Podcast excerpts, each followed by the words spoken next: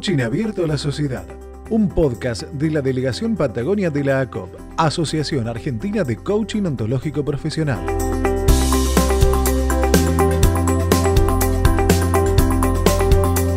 Hoy estamos con Natalia, como, como la mencionaste, que nos trae un tema muy de estos días. Mm. Eh, yo la voy a invitar a que, amén de presentarse, pueda explicarnos qué le inspira a traer el tema de hoy. El dilema de los pensamientos. Así que es todo una, una movida con una interrogación. Mm. Y bueno, Natalia, buenos días, te presento y mm, adelante con tu tema. Bueno, buenos días, buenos días para la audiencia, para todos los que nos están escuchando del otro lado. Eh, primero contarle a Nancy de qué se trata el CAS y, Ujú. y- y que es un espacio eh, que está dentro de la delegación de la Asociación Argentina de Coaches Ontológicos Profesionales, que es el espacio que llamamos Coaches en Colaboración, donde compartimos experiencias, vivencias, trayectorias, donde aquellos que fueron trazando el camino desde que empezó a, a fundarse esta hermosa profesión, por lo menos ese es mi, mi juicio, eh, vamos ahí compartiendo con los, los coaches que quizás recién están dando sus primeros pasos, que no tienen tantas vivencias o experiencias, y esto que cuando, nos pasa cuando empezamos algo nuevo, bueno, ¿por dónde empiezo? ¿Por dónde voy? Así que ese es un espacio pensado para acompañarnos eh, entre coaches. Bueno, bienvenida Nati, te saludo Muchas nuevamente gracias. ya con mucha más familiaridad. Eh, y voy en- vamos, vayamos en pos de, de la respuesta a esta pregunta que planteabas vos como tema para hoy y que bien repetía Susi cuando te estaba presentando. El dilema de los pensamientos. ¿Existe? Es la pregunta. ¿Qué pasa? ¿Qué pasa? Bueno, me gustaría partir compartiendo qué entiendo yo por dilema, ¿no? Mm. Para mí el dilema es una situación que nos ofrece varias posibilidades de acción, de actuar, de hacer, que son igualmente buenas o malas Mm. y que pueden abrir o pueden cerrar posibilidades. Eso por un lado. Y por otro lado, ¿qué son los pensamientos? Son la capacidad que tenemos los seres humanos de formar ideas, pensamientos, representaciones del contexto en nuestra mente. ¿A través de qué? De nuestras experiencias, nuestra crianza, las experiencias de otros, eh, nuestras emociones. Ahora, estos pensamientos, ¿los podemos elegir? ¿Los podemos controlar? Por un lado tenemos qué entiendo por dilema y qué son los pensamientos. Los pensamientos es la capacidad que tenemos las personas de formarnos ideas y representaciones del contexto en nuestra mente. Relacionarlas a su vez unas con otras, ¿no? Y a partir de dónde, de qué, de nuestra crianza, de nuestras experiencias, tanto propias como ajenas, de las creencias, los valores, la cultura, las emociones. Ahora, los pensamientos, ¿lo podemos controlar? No, la verdad que los pensamientos me encantaría que sí, pero la, la- ciencia nos cuenta que no, que no los podemos controlar, que los pensamientos son involuntarios, como decimos en coaching, la columna izquierda, eh, están llenos de juicios, vienen como en cataratas, eh, y, nada, no los podemos controlar, no podemos elegir qué pensamos, pensamos. A mí me encanta siempre compartir la experiencia de, de invitar a- al que está escuchando, a- al que por un instante se siente en la montaña, en una montaña, en la cima de la montaña, y que observe por un instante el cielo celeste, eh, y esa es la mente, ¿no? El cielo celeste representa la mente, y las nubes que empiezan a llegar de- desde algún lugar representan los pensamientos. Entonces, la verdad que los pensamientos son involuntarios, vienen cargados de juicios, de interpretaciones, de observaciones, y muchas veces lo vivimos como si fueran una realidad. Eh, no los podemos controlar, pero sí los podemos procesar. Podemos tomar conciencia de qué forma estamos pensando. Eh, ¿Por qué? Porque a través de lo que pensamos después sale, nace de ahí aquello que decimos. Y las palabras, como sabemos en coaching ontológico, conocemos, generan mundo, generan acción. mm. generan resultados. Y Susi, me encantaría escucharte. ¿Nosotros creamos nuestros límites internos? ¡Wow! Qué buena pregunta, Susi. Yo, a, partir de, todo lo que vamos aprendiendo, creo que sí, estoy convencida de que sí, que creamos a través de nuestros pensamientos y de nuestro lenguaje, porque las palabras son físicas, las palabras generan mundos. ¿Y, por qué digo que son físicas? Si yo ahora les pido a Nancy, a la persona que nos está escuchando, que piense en algún momento que alguien le dijo algo que, le, que lo hirió, que, los, que lo lastimó, ¿dónde sintió esas palabras en su cuerpo? Nancy, te pregunto, ¿alguna, ¿alguna vez que alguien te dijo algo hiriente, dónde, dónde lo, lo sentiste? y depende, generalmente lo sentimos en las emociones, impacta nuestra emocionalidad. Y, físicamente, físicamente, y físicamente eh, uno se agarra el pecho inmediatamente, hacia dónde golpea más. A otro le duele la panza, se le hace un nudo en el estómago.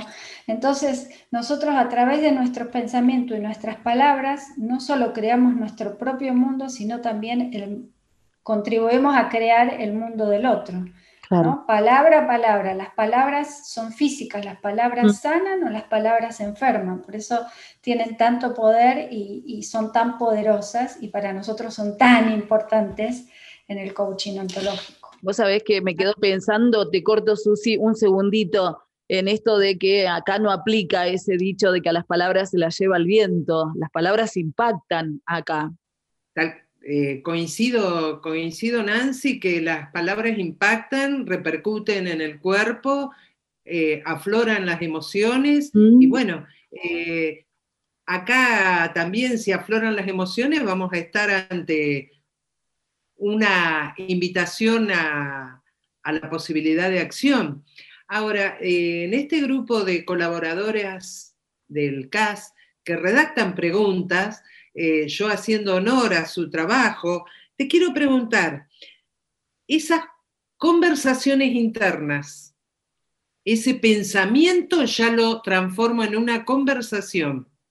Mm. Eh, ¿Desde qué lugar vienen? ¿Desde un lugar que nos empodera y nos conecta con nuestro compromiso o desde un lugar de no posibilidad? Con esto que vos me estás trayendo, ¿qué sería? Bueno, depende qué, y cómo estemos pensando, mm. ¿no? Depende la, la, línea de pensamiento que estamos teniendo. Si yo estoy pensando desde un, lenguaje de, no posibilidad, un lenguaje de limitante, si yo me estoy conversando de una manera que no me favorece, no sé, por ejemplo, no puedo, esto no voy a poder, porque todo el tiempo estamos conversando con nosotros mismos, probablemente ahí ese lenguaje interno que tengo conmigo misma no me permita generar posibilidades de acción y me limiten, ¿no? Em, depende del lenguaje que utilicemos, abro o cierro posibilidades conmigo misma y con otros, ¿no? Entonces, por eso es tan importante como tomar conciencia de qué es eso que estoy pensando. Es cierto que no puedo controlar mis pensamientos, pero sí puedo identificarlos, Nancy. Sí, tengo acá más preguntitas eh, que nos fue dejando el equipo para, para que te hagamos a vos. Eh, otra de las preguntas o de las inquietudes de este equipo es, ¿dónde coloco la mirada? ¿Hacia afuera o hacia adentro? Eh, me imagino mm, pensando ¿no? en, cómo, cómo sobrellevo estos pensamientos, estos juicios, estas conversaciones internas. Qué, buena pregunta, Nancy agradezco al equipo que, las manda. Em, hacia adentro. Mm. Los pensamientos nacen hacia adentro. Y depende cómo esté adentro, es como voy a mirar afuera. Eh, hay cosas en el afuera que no las vamos a poder cambiar, que no las vamos a poder modificar. Y si yo solo pongo la mirada en el afuera, em, digamos, por lo menos yo siento esto, que me voy a frustrar mucho, porque hay tantas cosas que yo no puedo cambiar, que a mí no me gustan, que no estoy de acuerdo. Entonces tengo que poner la mirada en, adentro en mi persona para ver qué estoy pensando y en base a eso qué estoy pensando, qué estoy diciendo. Y acá retomo de vuelta cuál es el dilema, si existe dilema en nuestros pensamientos. Y les pregunto, ¿alguna vez les pasó pensar en algo y estar pensando si lo dicen o no lo dicen? Ya sea lo hago, lo hago. ¿Lo hago o no lo hago? ¿Lo hago o no lo hago? Lo digo, como estamos hablando de coaching ontológico. ¿Lo digo o no lo, lo digo? o no lo digo? Y ese es el gran dilema que tienen nuestros pensamientos, Susi.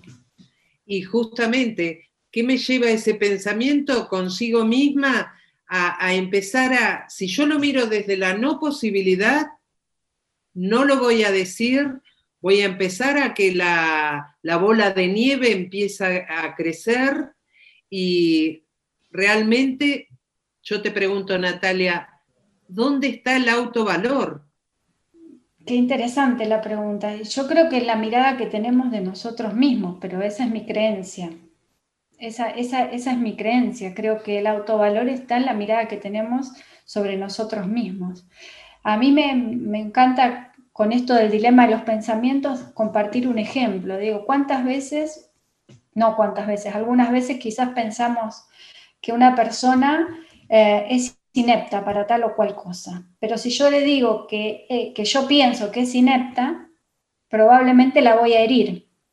Y si no lo digo, estoy fallando a lo que yo pienso, me estoy fallando a mí. Y ahí tenemos un gran dilema y muchas veces por no conversar aquello que pensamos, por no poder filtrarlo, ¿no? Eh, yo digo, la columna izquierda son esos pensamientos que vienen en cataratas, que, están llenos de juicio, que son crudos, a veces hasta tóxicos, y, la columna derecha es como la capa cosmética, es eso que filtro para ver cómo lo digo, para no herir al otro, para no perjudicar a, a nadie y para también eh, preservar la relación.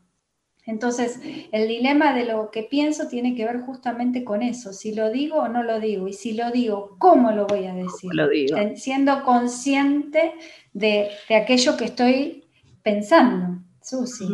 Y acá también me trae el para qué lo digo.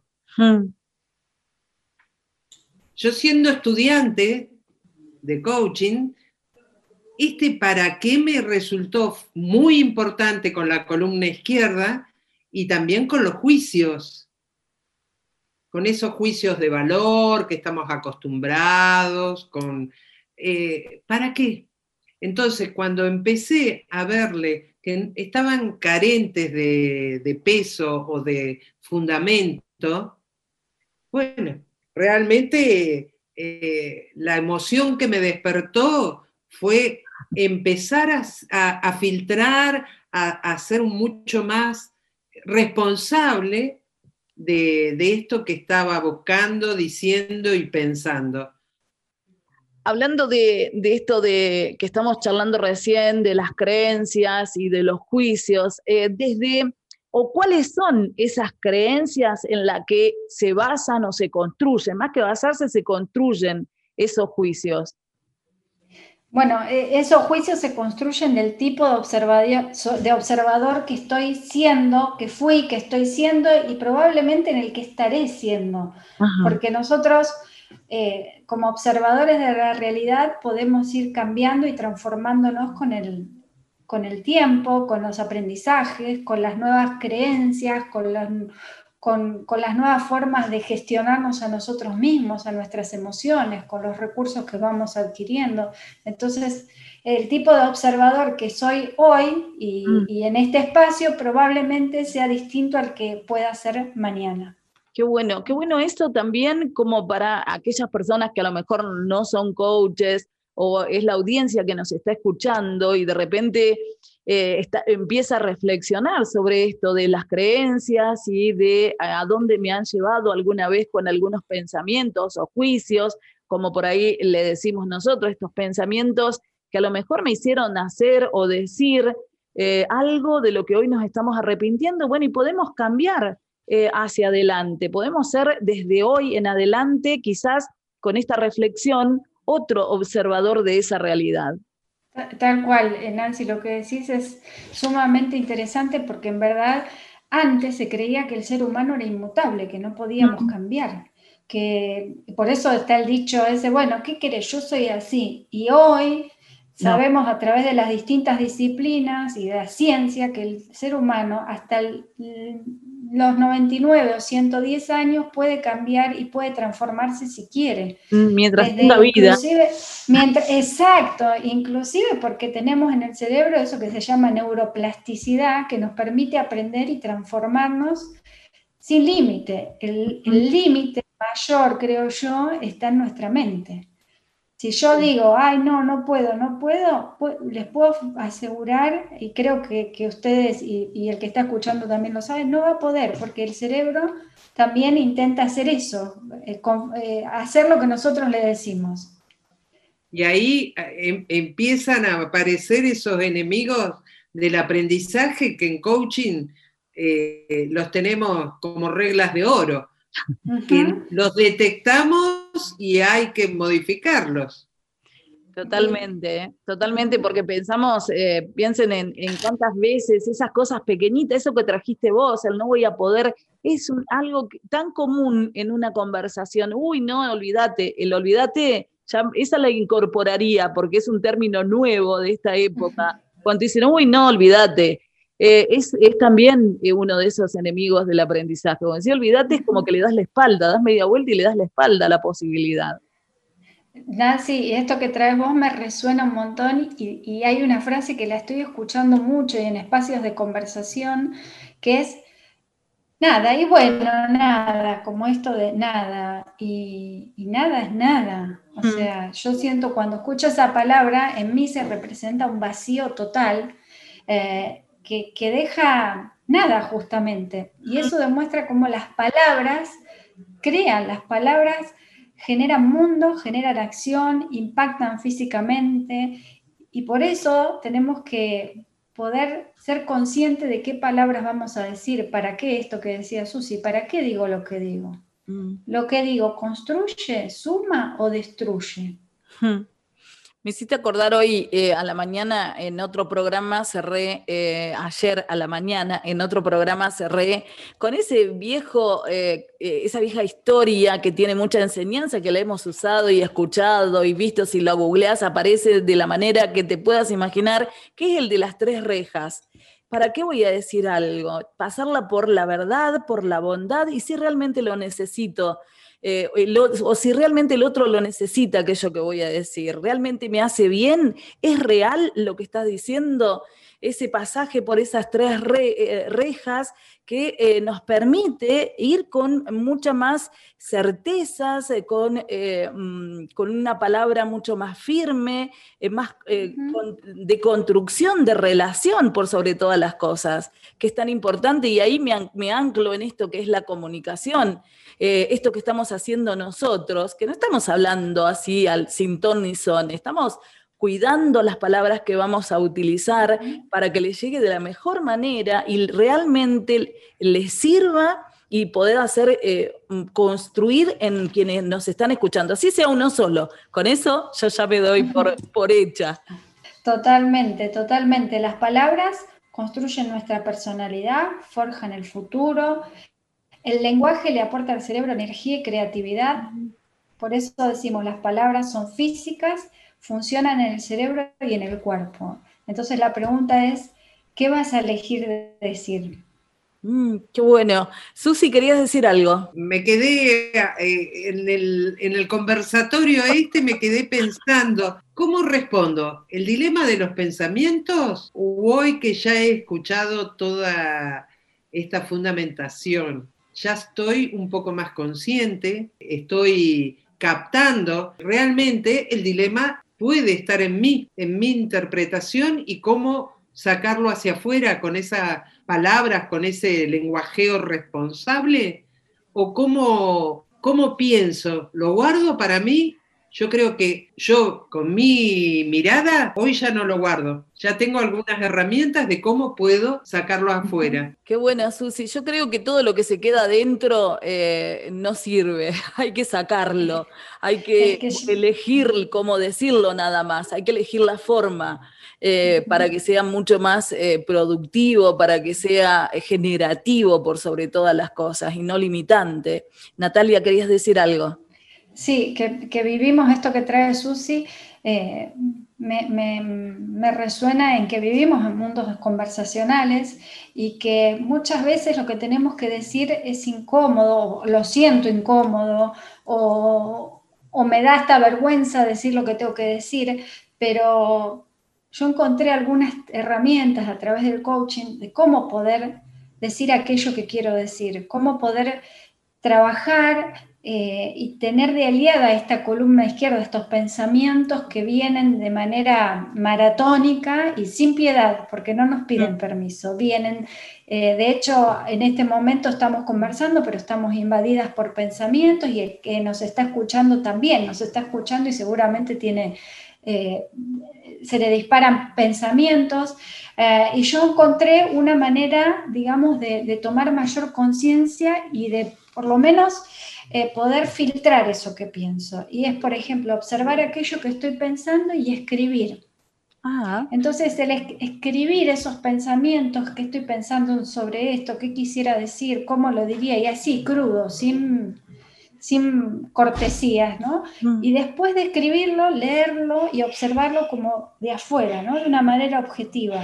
Y entonces eso a mí en lo personal me, me ayudó mucho a poder decir aquellas cosas que entran en el dilema, lo digo o no lo digo. Eh, si no lo digo, siento que me estoy traicionando a mí, pero si lo digo, siento que puedo herir a la persona. Entonces, eso me, esa herramienta de poder escribir y mirarlo como quien mira, como, como quien es un espectador, me, me, ayudó mucho a poder finalmente decir aquello que quiero decir con humildad, con respeto y sobre todo cuidando a la persona y cuidándome a mí también. Qué bueno, qué bueno. Qué, qué lindo tip. Eh, lo voy a anotar y lo, por ahí me lo apropio. Eh, porque por más que tengamos, siempre digo que tengamos distinciones, a veces nos encontramos con situaciones que o nos desbordan o no lo podemos pensar o no tenemos tiempo para pensarlo. Entonces, en ese silencio, que es muy importante también, que nos permite la reflexión para ver cómo lo llevamos luego. Eh, Susana, ¿querías decir algo? No, yo también eh, pensaba cuando Natalia expresaba lo de escribir, digo, una buena técnica también es la respiración eh, tomar esa bocanada de aire tan necesaria que, nos baja a tierra, nos estabiliza y, si bien es automático, puedo llegar a tener un, un equilibrio entre lo que pienso, siento, pienso y digo. Qué lindo, la pausa. La pausa es tremenda, todo lo que puede traer también. Es ese ratito que vos decís, Susi, de, una bocanada de aire. La pausa nos da la posibilidad de chequear el pensamiento. En un ratito nuestra mente es muy ágil, solo necesitamos una pequeña pausa para poder traer con propiedad lo que, lo que a lo mejor estamos pensando. Ordenar esas palabritas y elegir de qué manera lo podemos traer y como decía Natalia y decías vos, para no herir, a decir lo que realmente quiero decir sin traicionarme y sin herir al que me está escuchando. Ay, qué productiva esta charla. Eh, queridas colegas, siempre es un placer eh, tenerte, Susi. Ella me trae la sorpresa de, las colegas coach invitadas y siempre me maravillo y estoy segura que la audiencia también y quienes están al frente de la radio también porque me lo hacen saber que es un placer poder escucharlas. Natalia, no sé si querés eh, una reflexión final. Invitar a, quien nos está escuchando a que se siente en la montaña de su mente y que empiece a ver y a tomar conciencia de qué está pensando. Y que más allá de que no podemos controlar, sí puede dejar pasar y puede empezar a ser consciente de qué está pensando, para también poder después ser consciente de qué está diciendo. Así que eso, invitarlos a sentarse en la montaña de su mente. Muchas gracias, Natalia. Susi, muchas gracias. Bueno, yo ya me despido para el próximo sábado. Un beso grande, Natalia. Gracias. Muchas gracias. Gracias a ustedes por la invitación, el espacio y un placer para mí estar con ustedes.